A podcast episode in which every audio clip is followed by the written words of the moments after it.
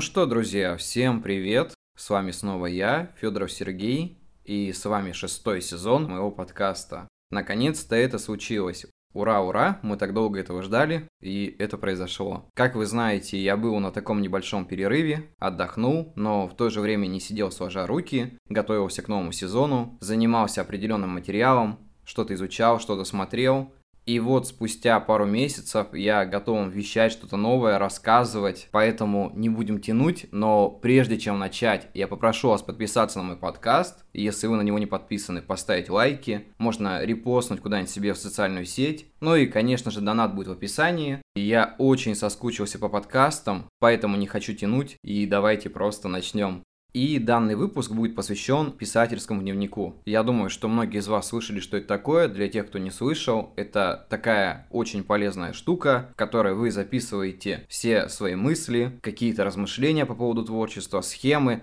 то есть все, что входит в ваше творчество. И сегодня я хочу поведать для вас, почему это так важно. Мой опыт ведения писательского дневника. Давайте начнем.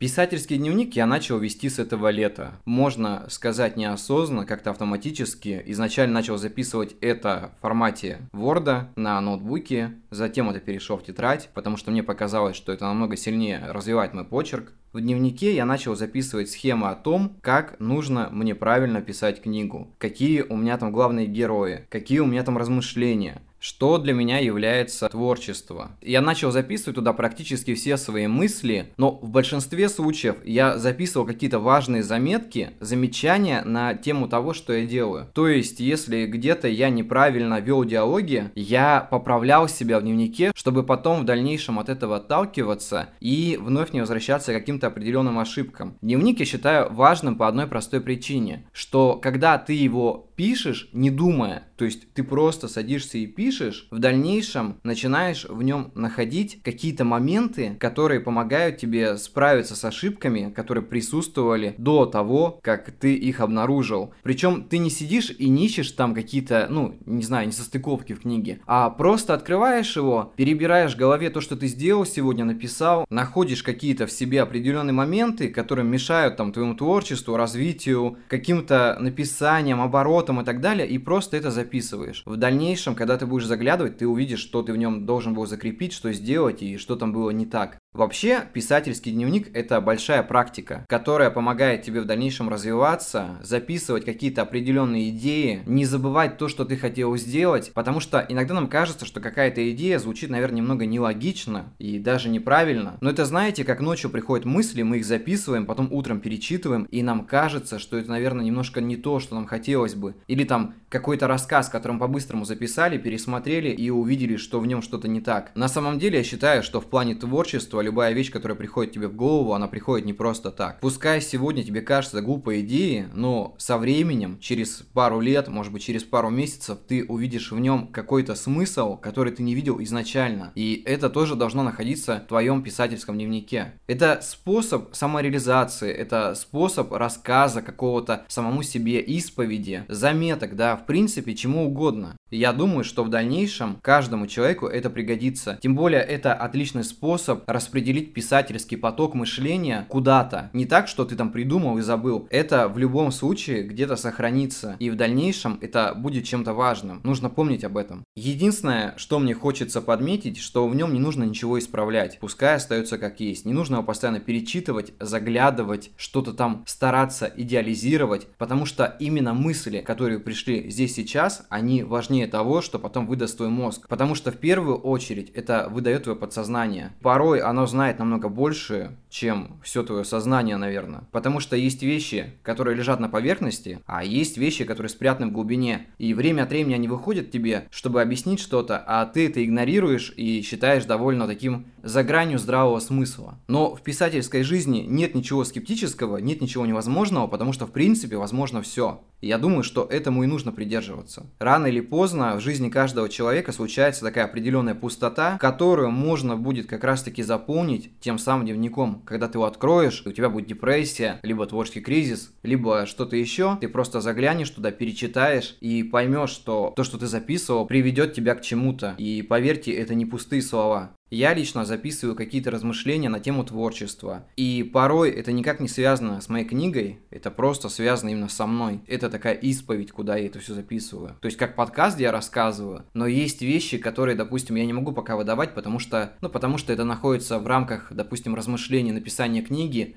или мне кажется, что это мысль, которую пока не должно увидеть общество. Ну, так сказать. Как бы это пафосно и ужасно не звучало. Поэтому ведите писательский дневник, наблюдайте, не думайте, просто пишите. И тогда в дальнейшем я думаю, что вы увидите какие-то изменения, перемены в этом плане. И поймете, что это такой ваш спасательный круг в вашем творчестве. Я думаю, что для первого раза будет достаточно. Это был такой вводный выпуск. Я только начал рассказывать. Постараюсь, чтобы дальше было еще интереснее. Всем спасибо. Увидимся. До скорых встреч. До следующей недели. Всех обнимаю и всем пока.